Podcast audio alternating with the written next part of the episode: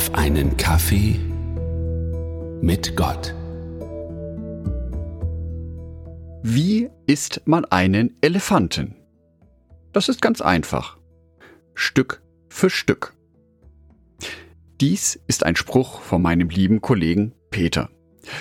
Damit umschreibt er immer große Aufgaben, die sich vor einem auftürmen. Und bevor man den Überblick verliert, sollte man sich bewusst machen, mit einem Schritt und dem anderen Schritt kommt man dem Ziel immer näher. Die neue Woche, die mit diesem Montag beginnt, kommt mir manchmal auch vor wie so ein riesengroßer Elefant vor mir.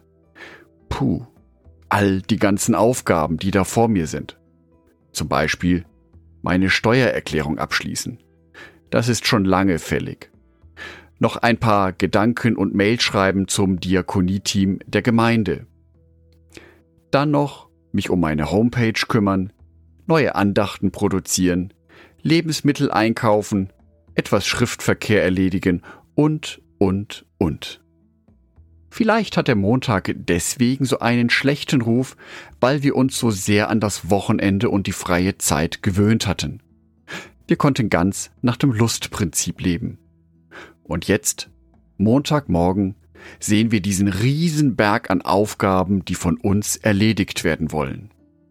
Das kann im buchstäblichen Sinne schon erschlagen und auf alle Fälle überfordern. Während ich meinen Wochenplan erstelle, kommt mir eine Aussage von Jesus in den Sinn. Matthäus Evangelium, Kapitel 6, Vers 34. Deshalb sorgt euch nicht um morgen, denn jeder Tag bringt seine eigenen Belastungen. Die Sorgen von heute sind für heute genug. Tja, lieber Jesus, da wäre die Adventgemeinde in Amberg aber ziemlich traurig, wenn ich am kommenden Sabbat ohne ein Predigtskript dort auftauchen würde. Das braucht schon ein paar Tage Vorbereitungszeit. Jedoch gibt es einen Unterschied zwischen sich Sorgen machen und sich vorbereiten. Auf die Predigt am kommenden Sabbat bereite ich mich vor.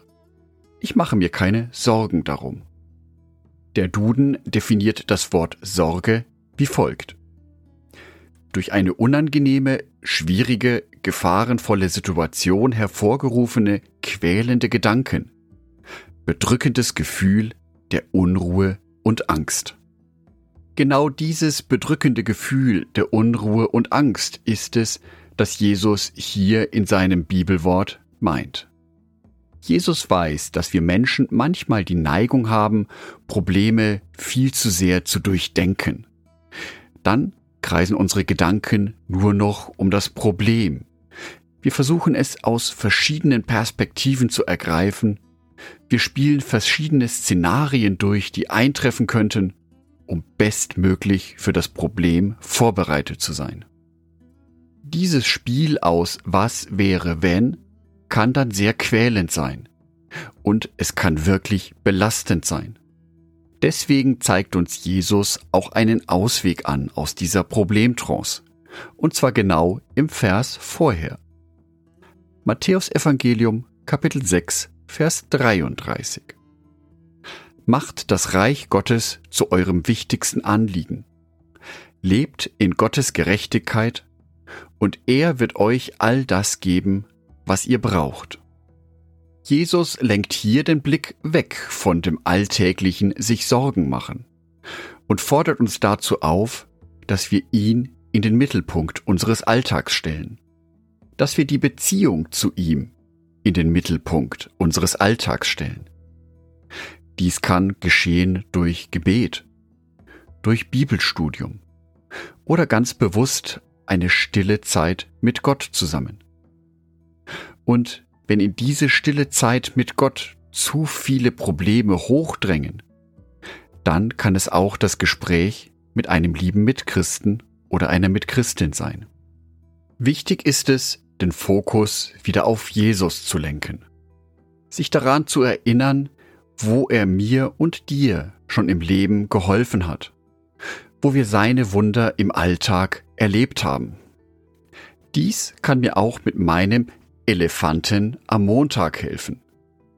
Ich muss nicht heute am Montag alle Aufgaben der Woche erledigt haben. Ich kann mich zusammen mit Jesus Christus darauf verlassen, dass ich die wichtigen Aufgaben zu einem guten Ende bringen werde, dass Jesus mich segnen wird und für mich sorgen wird.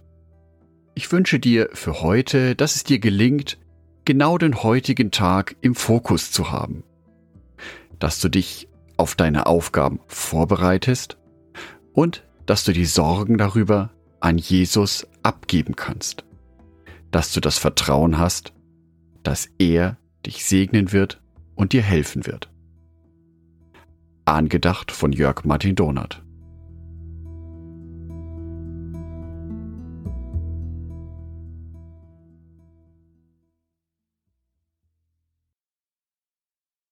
Ein herzliches Dankeschön an alle meine Patreons, die es mir ermöglichen, weiterhin den Podcast auf einen Kaffee mit Gott zu produzieren.